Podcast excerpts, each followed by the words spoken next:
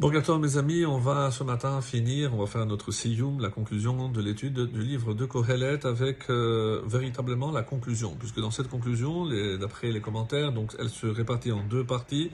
Donc euh, on reprend d'ailleurs la, la formule euh, Hevel Havali Makol par laquelle on avait commencé, et des conseils. Penia la Corée avait un petit Torok c'est un petit peu quel a été euh, le but de tout le livre, l'enseignement majeur de tout ce livre de Kohelet. Alors il faut savoir que euh, d'après euh, certains commentaires, donc qui c'est qui a terminé? C'est Rabbi Rouven Margaliot conclut en disant Hem Donc il s'agit ici le, les, les, hommes de Chizkiyahu qui ont ont recopié tous les enseignements de, de Shlomo Hameler. Et c'est pour ça que euh, vous allez voir que dans cette conclusion, c'est pas le roi Salomon lui-même qui parle, mais on parle de lui. Et c'est pour ça Khatima Mechila et Pasuk Asiyum, Shehu Chazara la et donc c'est euh, on reprend le premier verset pour conclure. Et ensuite Penia et la Koré Vesikum et euh, la conclusion de l'objectif donc de tout ce livre. Alors on commence. Le verset, on est arrivé au verset 8, Hevel Havalim Amar HaKohelet HaKol Havel. Vanité de vanité a dit le Kohelet, tout est vanité. Veyoter Shaya Kohelet Chacham. Outre que Kohelet fut un sage, ce que je disais, donc on parle de lui. Od limad da'at et ha'am ve'izen. Donc qu'est-ce qu'il a fait? En plus qu'il était sage, il a encore enseigné la connaissance au peuple. Il a écouté vechiker, il a examiné ve Tiken Meshalim Arbe. Et il a mis en place, euh, il a mis en ordre un grand nombre de proverbes. Bikesh Kohelet limtso divre chefetz vechatuv yosher divre emet. Qu'est-ce qu'il a cherché à faire, Kohelet Kohelet s'est appliqué à trouver divre chefetz, des paroles plaisantes, vechatuv yosher, et euh, à écrire avec euh, yosher, avec rectitude, divre emet, des paroles de vérité. Divrei Chachamim. Donc à quoi maintenant il va comparer euh, les paroles des sages? Divrei Chachamim kedarbonot. Les paroles des sages sont comme des aiguillons. Les aiguillons, je rappelle, c'est pour euh, faire diriger les animaux. Donc même comme disent les commentaires ici, euh, hemdokrim, c'est vrai que euh, ça pique. Aval madrichim et yeshara, mais c'est pour guider l'animal sur la bonne voie. Donc même si des fois les paroles des Chachamim peuvent faire mal, mais c'est évidemment pour nous remettre sur la bonne voie. Et euh, la deuxième comparaison,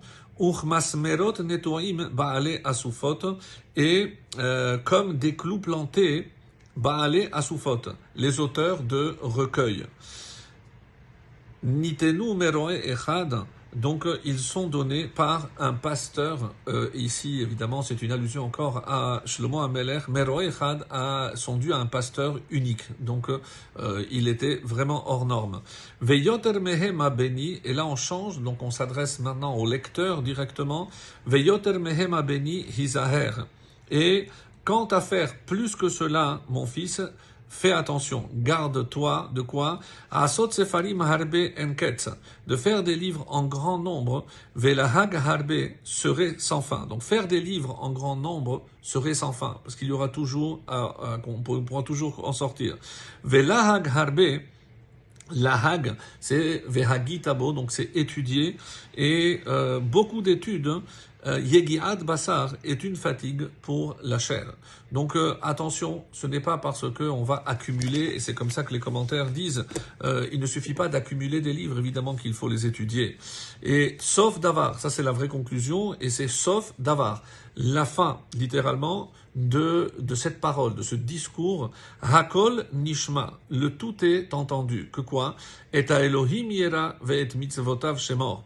Donc, euh, crains Dieu et observe ses préceptes, qui Adam, car c'est là tout l'homme. C'est le but de l'homme, craindre Dieu et observer ses préceptes. C'est la conclusion.